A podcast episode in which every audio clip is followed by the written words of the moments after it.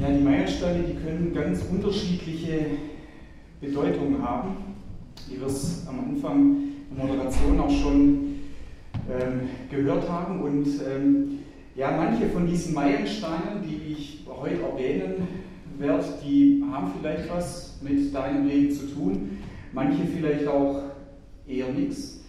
Manche, die haben vielleicht heute auch noch mit dem Gemeindeleben zu tun, mit dem christlichen Glauben zu tun, manche vielleicht auch eher nicht, ist aber nicht so wichtig.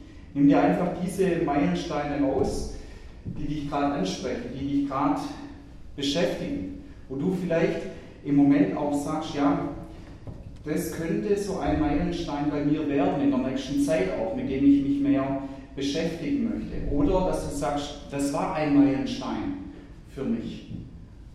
Und darüber bin ich dankbar oder darüber will ich noch mehr nachdenken. Ich will diese ganze Sache vertiefen.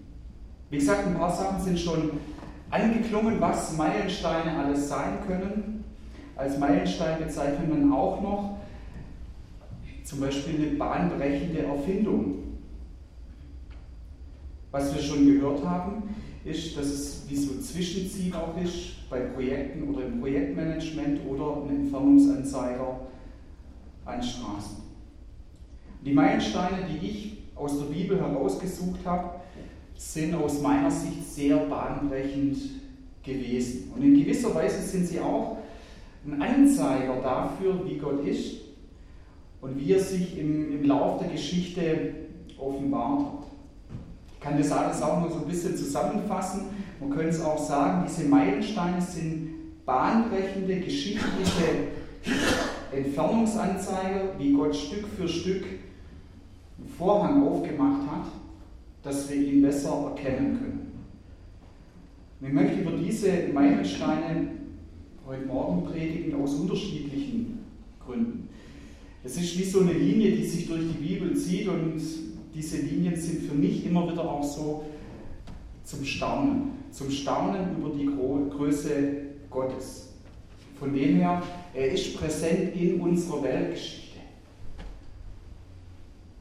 Dann darüber hinaus zum Kennenlernen seiner ewigen Art. Er ist eine Konstante, er verändert sich nicht. Heißt für mich immer wieder auch, er ist verlässlich. Und noch zum Dritten, weil ich es ermutigend finde, wie sich immer wieder zeigt, was für eine Einstellung er uns Menschen gegenüber hat, was für eine Liebe er auch zu seinem Volk hat. Und zu seinem Volk gehört jeder, der an ihn glaubt. Der erste Meilenstein, den ich nennen möchte, sind die sogenannten Tafeln des Bundes. Die Gesetzestafeln kann man dazu sagen. Ähm, von denen ist zum Beispiel auch aufgeschrieben im zweiten Buch Mose im 34. Kapitel. Und von diesen Bundestafeln, von denen ich jetzt hier vorlese, das waren nicht mal die Originaltafeln, das waren schon äh, die zweite Ausgabe, und da heißt es, ähm, hau dir zwei steinerne Tafeln, hat Gott zu Mose gesagt, genauso wie die ersten waren. Weil die ersten hast du ja zerbrochen, Mose, weil du so sauer warst, ähm, dass das Volk nicht mehr an mich geglaubt hat. Hier, finde ich, kommt schon so ein Punkt raus von Gott, der sich immer wieder auch durchzieht. Ich sage so, er ist der Gott der zweiten Chance auch. Es gibt immer mal wieder einen zweiten Anlauf auch. Und diese Tafeln des Bundes, das ist jetzt wie so ein Vertrag. Vertrag mit zwei Seiten. Das erste ist das, dass Gott ähm, zu dem Volk sagt, ähm, da lese ich jetzt mal den zehnten Vers vor. Der Herr sprach, siehe, ich will einen Bund schließen. Also wir zwei machen einen Vertrag oder man kann es auch sagen, wir zwei, wenn du willst, können gemeinsam im Leben unterwegs sein.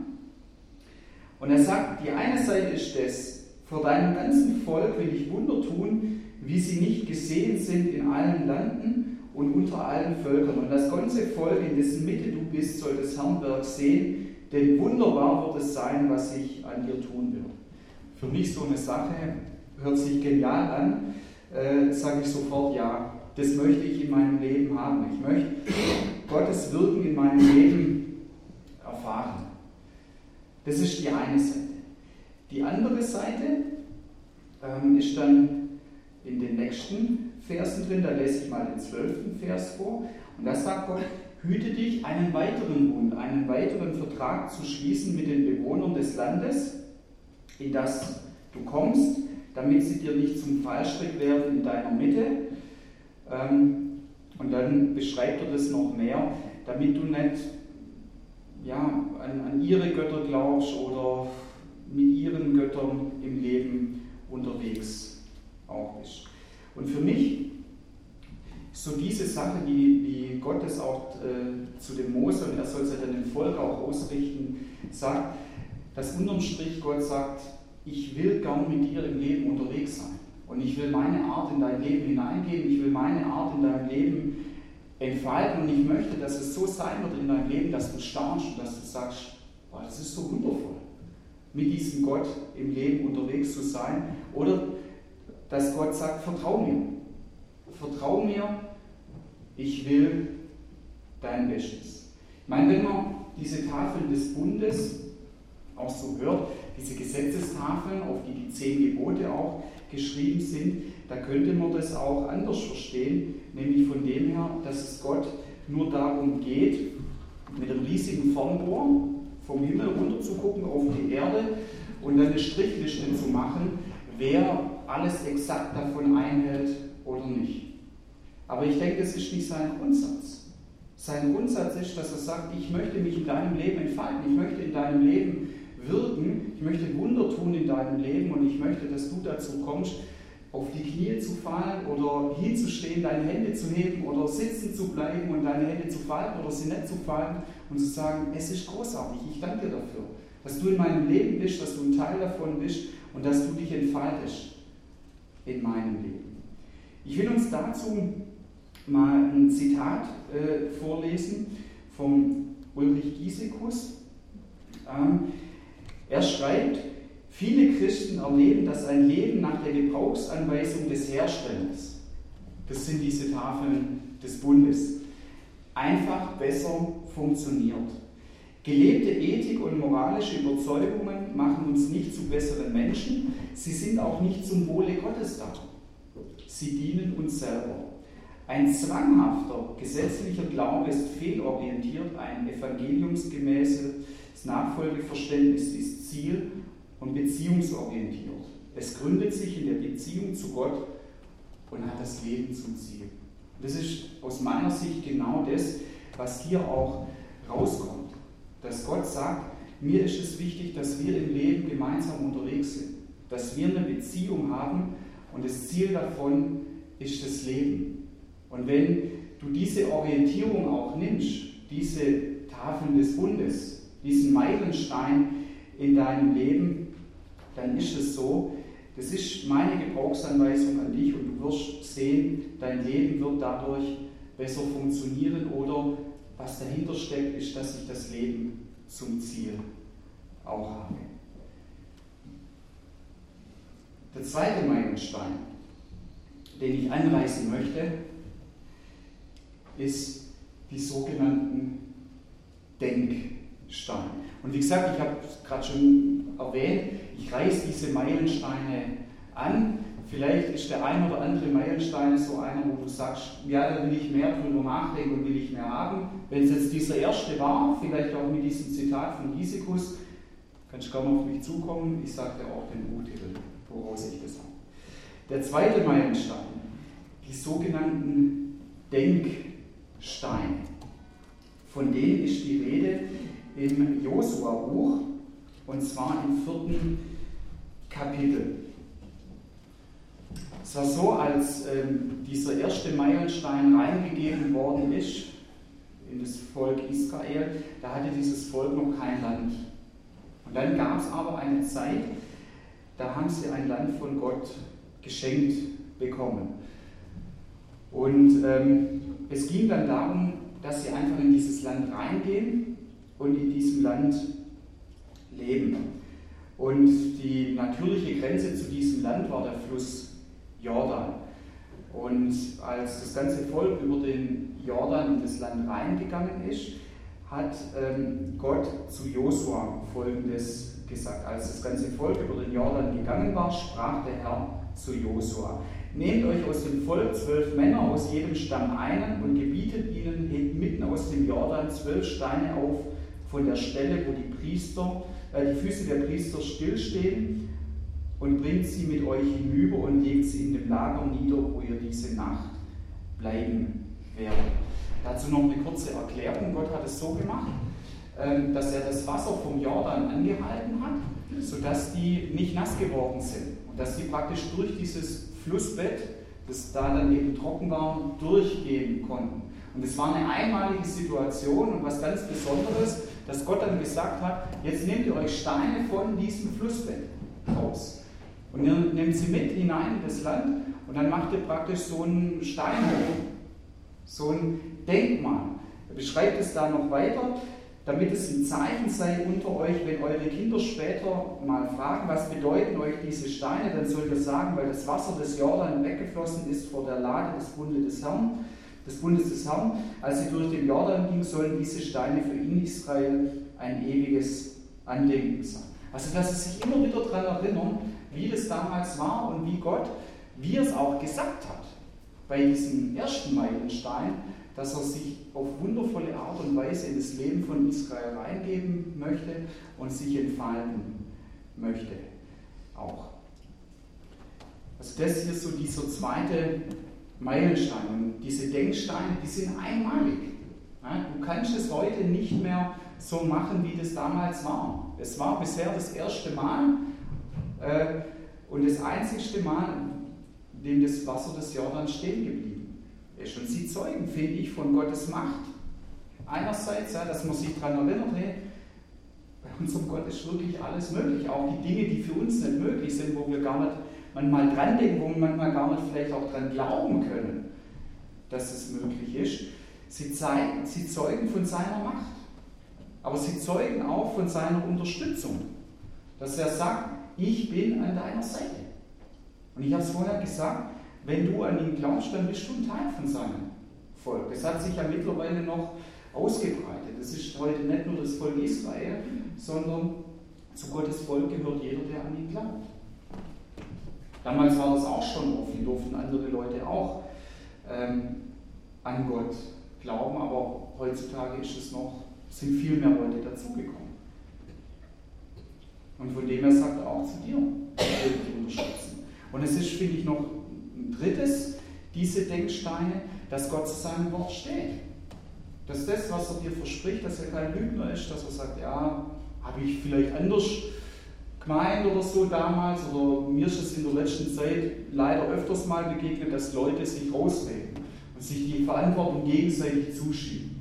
Sage ich, du warst dafür verantwortlich, das hier in der Gemeinde zu machen. Nee, nee, da war der dafür verantwortlich. Gehe ich zu dem anderen, du warst dafür verantwortlich, wurde mir gesagt. Nee, nee, da war der dafür verantwortlich. So ist Gott nicht. Und er sagt, nein, was ich gesagt habe, darauf kannst du dich verlassen.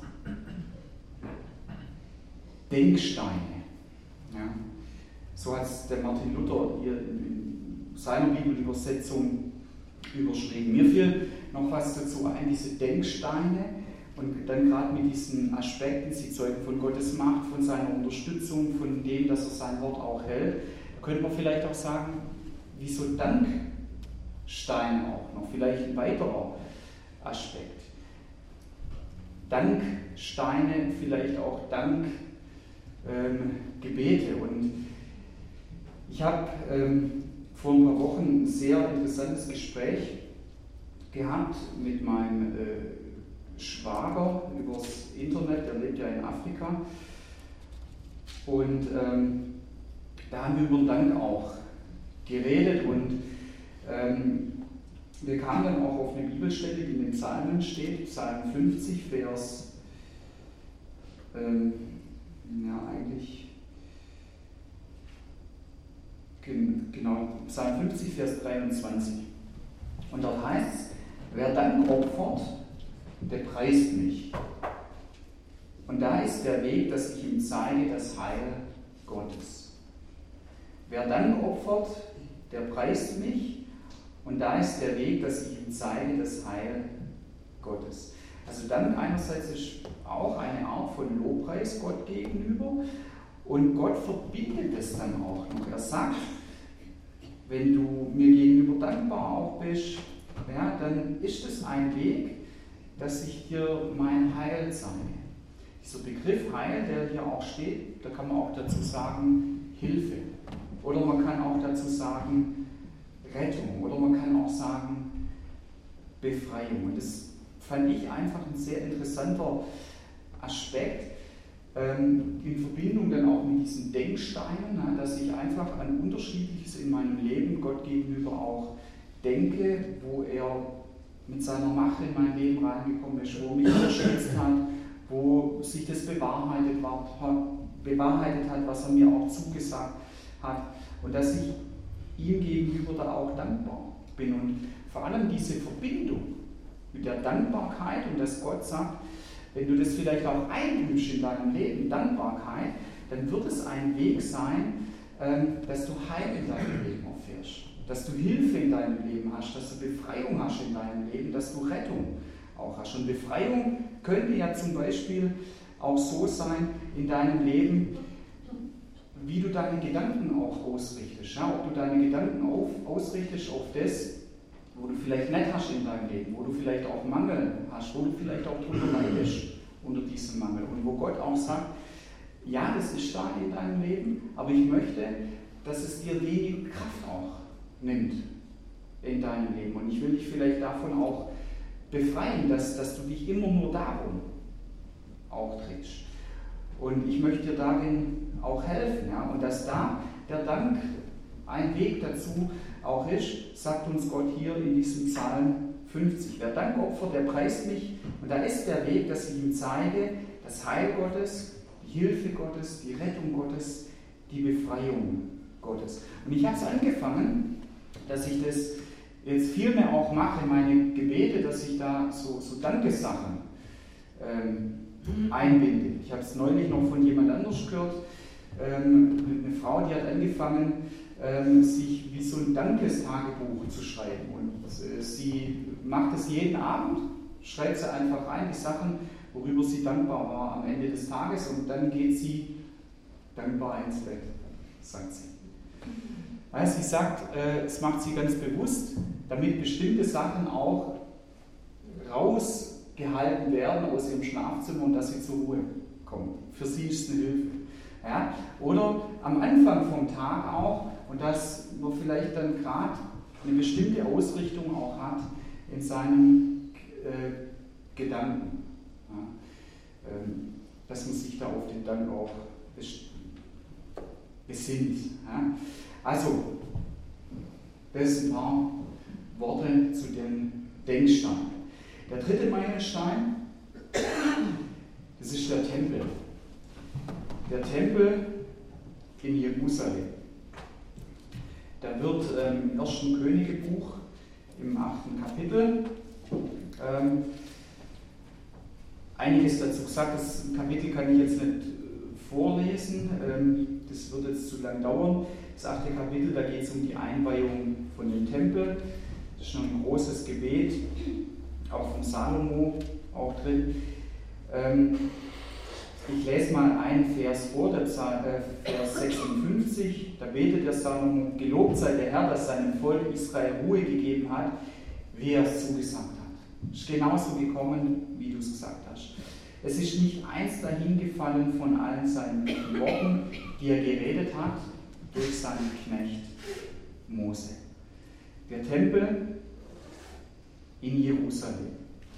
Ich lese uns dazu noch eine Stelle aus dem ersten Königebuch vor, aus dem 14. Kapitel, die ich sehr interessant finde in dem Zusammenhang, der 21. Vers. Das ist eigentlich eher so ein bisschen ein Nebensatz.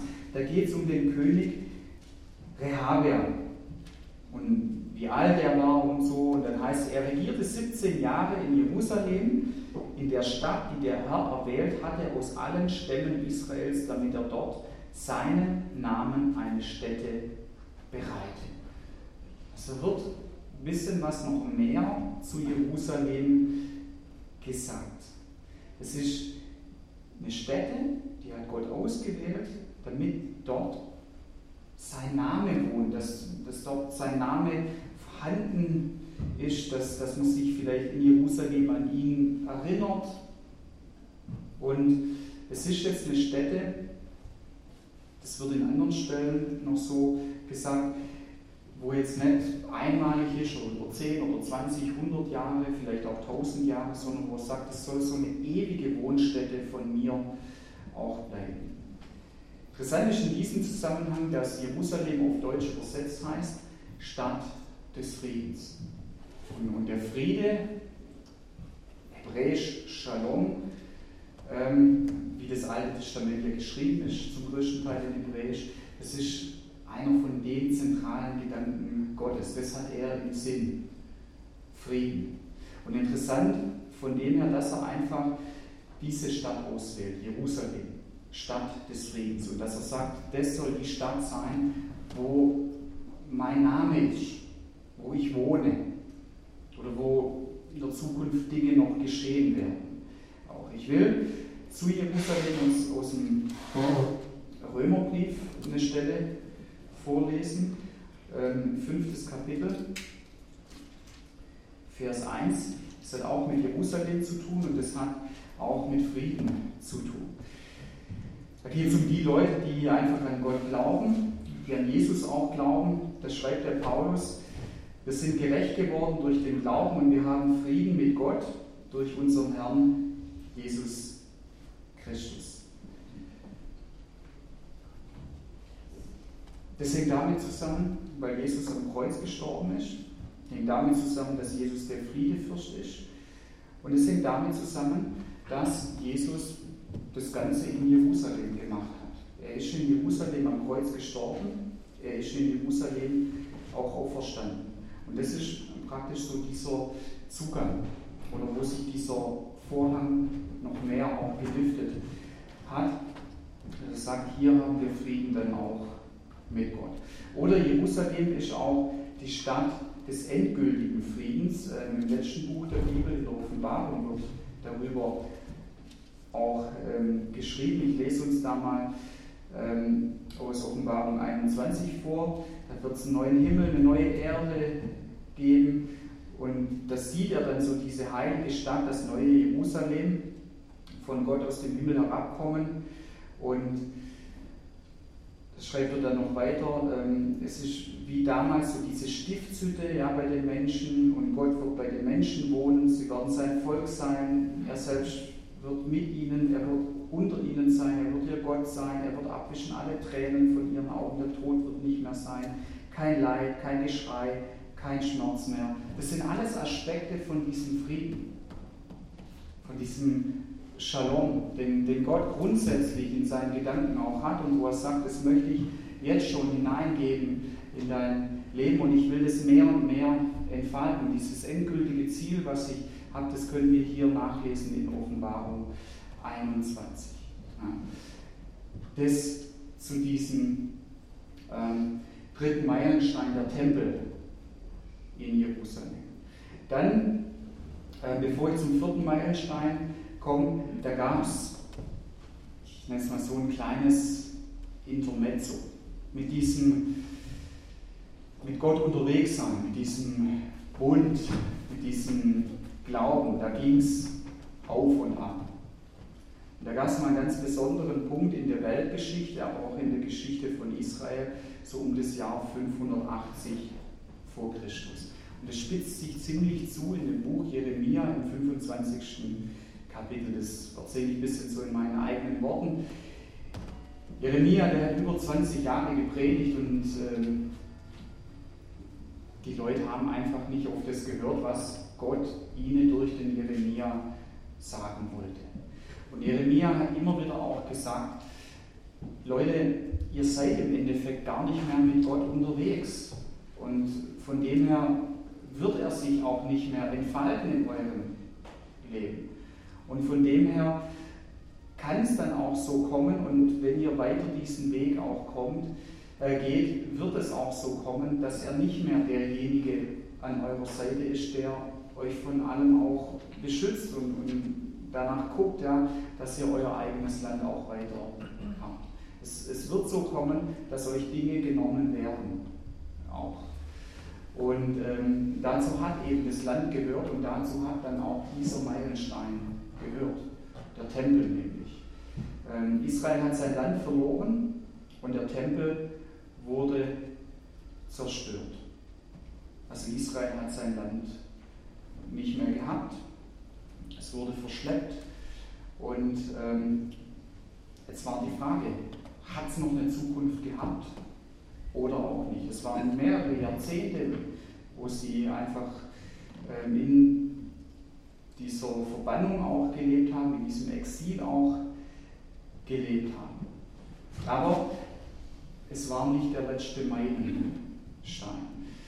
Es gab einen weiteren Meilenstein, es gab einen neuen es gab Wiederaufbau von dem Land, auch von Jerusalem, auch von der Stadtmauer um Jerusalem herum. Deswegen habe ich Tempel und Stadtmauer als einen Meilenstein zusammengefügt. Um diese Ereignisse geht es in den Büchern Esra und Nehemia. Wie gesagt, sie waren noch im Ausland, sie hatten kein eigenes Land mehr. Und dann geschah Folgendes. Mittlerweile waren, waren die Perser diejenigen, die das Sagen hatten, dort im Nahen und Mittleren Osten. Und dann heißt es im ersten Jahr des Kyros, des Königs von Persien, erweckte der Herr, damit erfüllt würde das Wort des Herrn, das durch den Mund Jeremias gesprochen war, weil Jeremia hat auch gesagt, ihr werdet das Land verlieren und der Tempel wird zerstört werden, aber das wird nicht der letzte Meilenstein auch sein. Und er erweckte das Wort des Herrn, den Geist des Kyros, des Königs von Persien, dass er in seinem ganzen Königreich mündlich und auch schriftlich verkünden ließ. Das ist wieder das, dass Gott wundervoll anfängt und dass er sagt, ich brauche nicht bestimmte Umstände, ja, sondern ich sage das einfach diesem persischen König, der im Endeffekt mit mir gar nichts zu tun hat und könnte sich vielleicht dadurch in sein eigenes Fleisch auch schneiden, aber das war so stark bei diesem König drin, dass er mündlich und schriftlich dann Folgendes bekannt gegeben ist. So spricht Kyros, der König von Persien, der Herr, der Gott des Himmels, hat mir alle Königreiche der Erde gegeben. Zunächst mal hat Gott zu ihm gesagt, dass du da stehst, wo du stehst, das ist nicht dein eigener Verdienst, sondern ich habe das gemacht. Und er hat mir befohlen, ihm ein Haus in Jerusalem, in Juda zu bauen. Also Gott war auch nicht am Ende mit Jerusalem. Und er sagt, wer nun unter euch von seinem Volk ist, mit dem sei sein Gott, und er ziehe hinauf nach Jerusalem in Juda und baue das Haus des Herrn, des Gottes Israels. Das ist der Gott, der zu Jerusalem ist. Und dann ging es los. Da haben sich Leute formiert und die sind wieder zurückgegangen und die haben den Tempel wieder aufgebaut. Das war so diese eine Linie. Ich nehme mal den Tempel dafür, dass es eine geistliche Erneuerung auch gab damals im Volk Israel. Diese eine Linie. Innere Erneuerung, eine geistliche Erneuerung. Diese andere Linie war das, dass dann ein paar Jahre später der Nehemia auch nach Jerusalem gegangen ist und er die Stadtmauer darum wieder gebaut hat. Das würde ich sagen, ist eine Erneuerung, dass einfach manchmal notwendig ist, bestimmte andere Dinge auch noch hinzuzufügen. Stadtmauer kann ein Schutz auch sein, Stadtmauer kann vielleicht auch ein anderes Gebäude auch sein.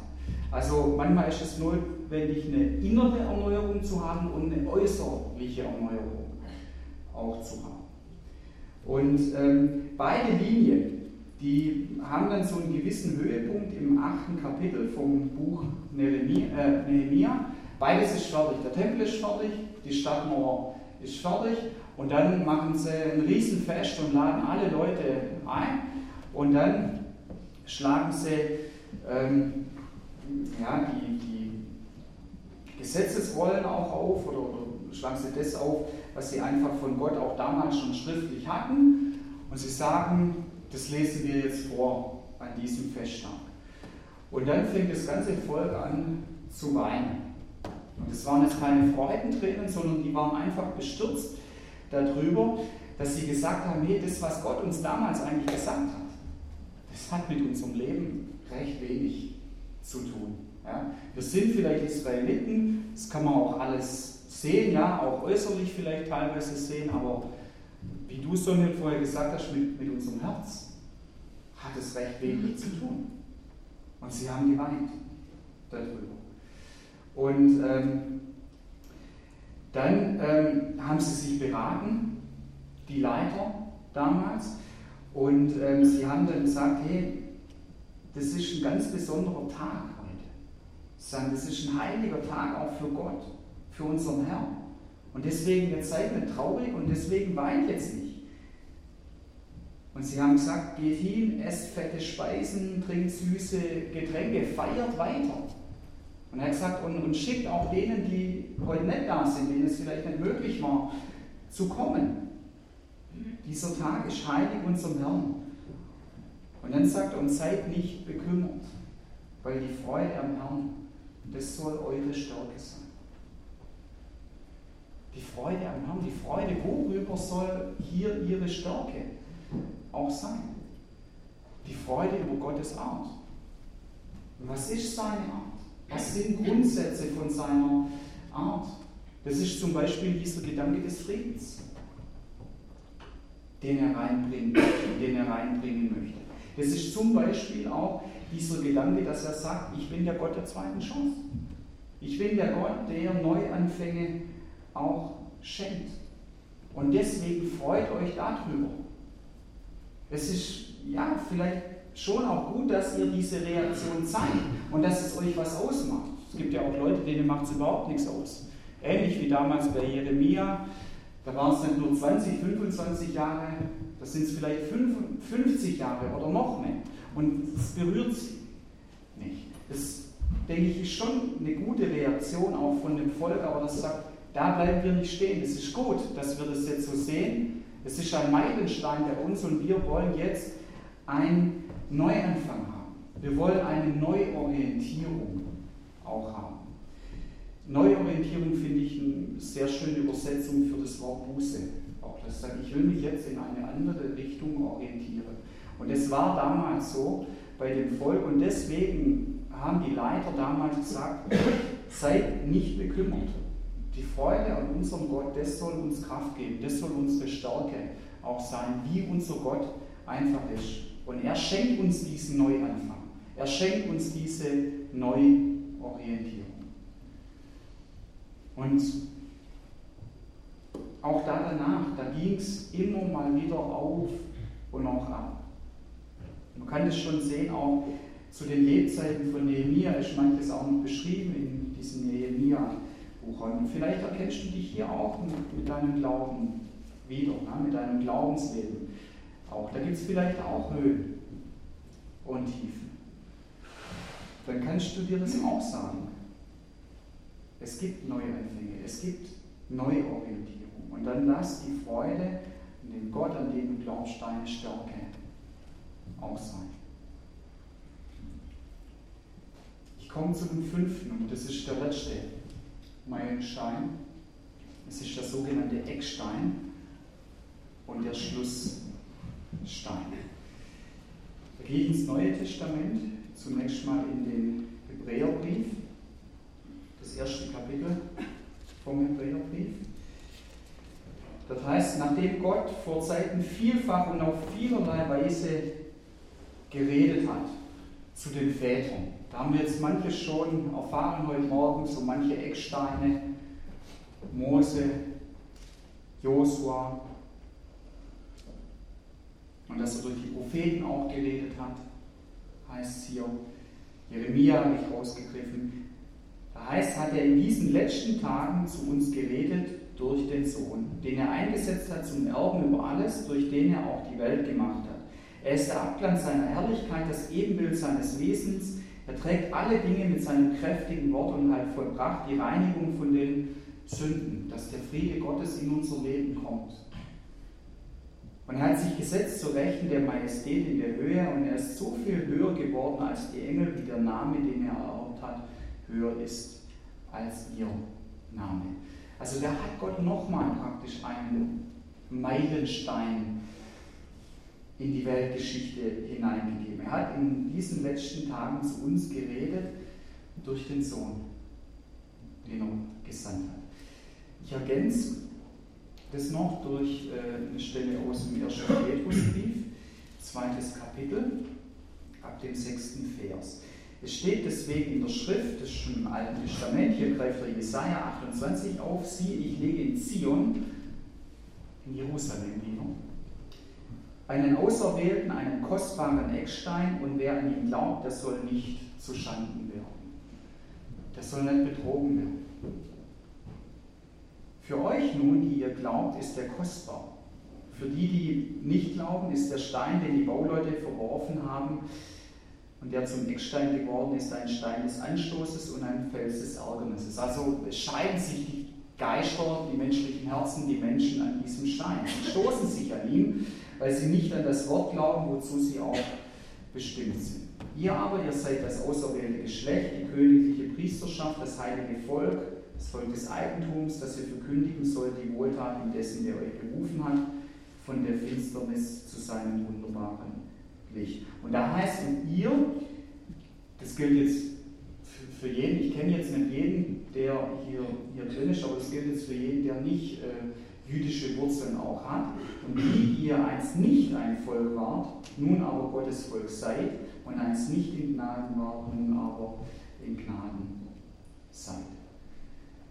Jesus ist dieser Eckstein, von dem hier die Rede ist, und er ist auch der letzte Stein. Und er ist damit auch der Schlussstein.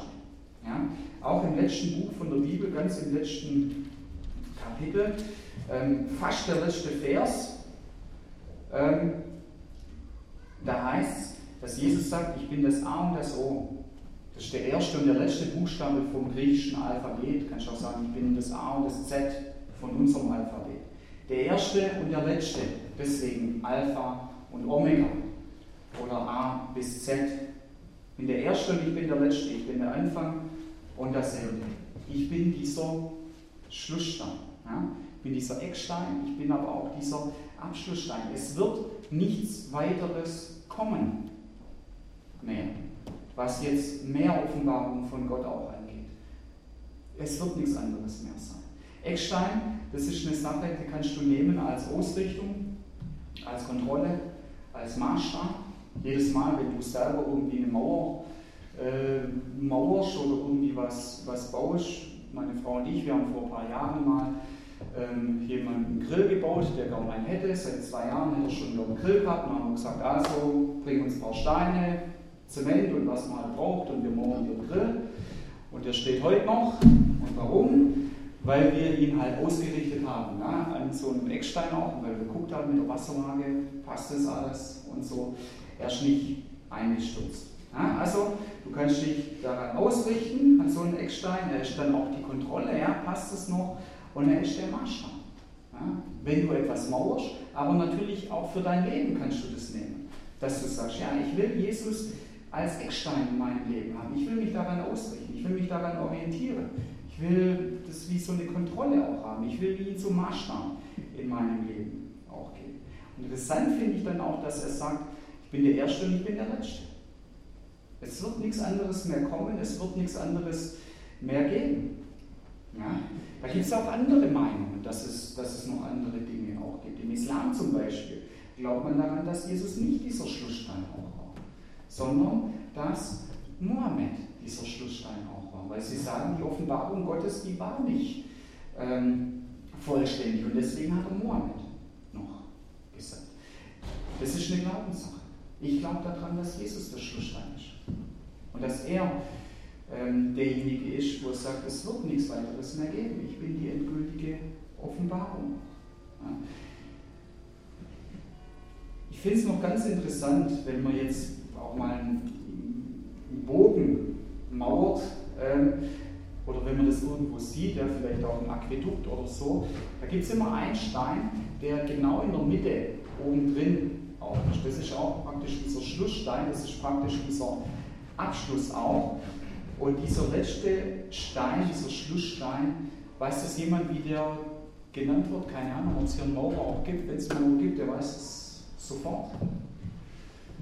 der wird König genannt. Zumindest bei uns hier so in Süddeutschland. Ich habe ja auch mal einen handwerklichen Beruf gelernt und auch mal so einen Crashkurs in Mauern gelernt.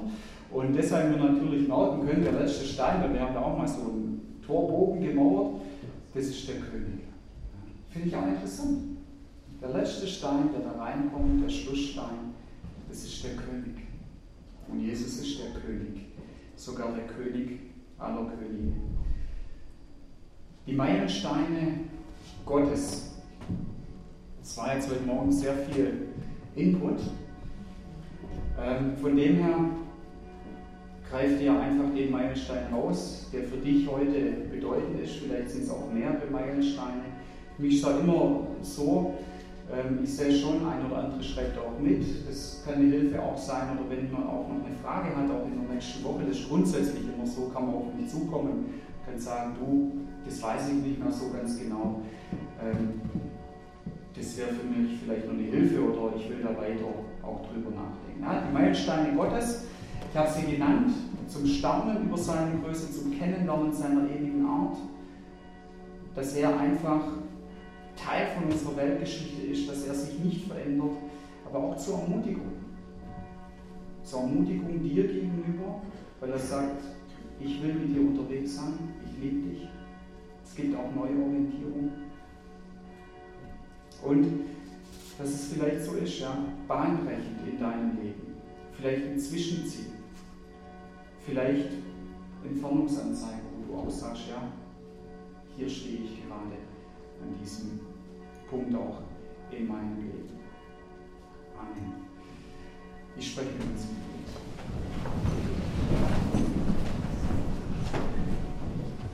Herr, ich danke dir dafür, dass du uns immer wieder Einblicke auch gibst in deine Größe. Das kann einerseits geschehen, wenn wir uns mit der Bibel beschäftigen und da einfach Punkte erkennen, wie du dich durchziehst und wie groß du auch bist und wie wir sogar Verknüpfungen auch sehen können mit der Weltgeschichte, mit solchen Großreichen wie das Persische Reich auch, wie du diesem König Dinge eingegeben hast und wie man das auch nachvollziehen kann, beziehungsweise auch nachforschen kann außerhalb der Bibel, dass da andere Schriften auch noch davon zeugen, dass es damals so war bei diesem König Kyros.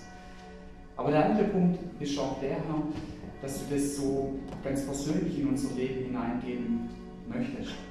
Und dass du dafür auch stehst, dass du sagst, ich bin kein abstrakter Gott, ich bin der lebendige Gott. Ich habe dich gemacht, damit wir Gemeinschaft auch haben. Ich selber bin ein Gemeinschaftswesen und ich will durch diese Gemeinschaft meine Art in dein Leben geben und in deinem Leben entfalten. Und ich will dir zeigen, wie wundervoll es ist, mir im Leben unterwegs zu sein. Und ich bitte dich, Herr, dass du uns das schenkst an den Punkten, wo du vielleicht auch Meilensteine polieren möchtest in unserem Leben oder wo du vielleicht neue Meilensteine auch reingeben möchtest in unserem Leben. Und ich danke dir dafür, dass du derjenige an unserer Seite auch bist und dass du auch immer wieder sagst, hey, ich will neue Orientierung auch schenken in deinem Leben. Neue Orientierung, ja, von einem Stück her auch, dass wir gemeinsam im Leben unterwegs sind und ich dir einfach neue Dinge auch zeigen möchte. Amen.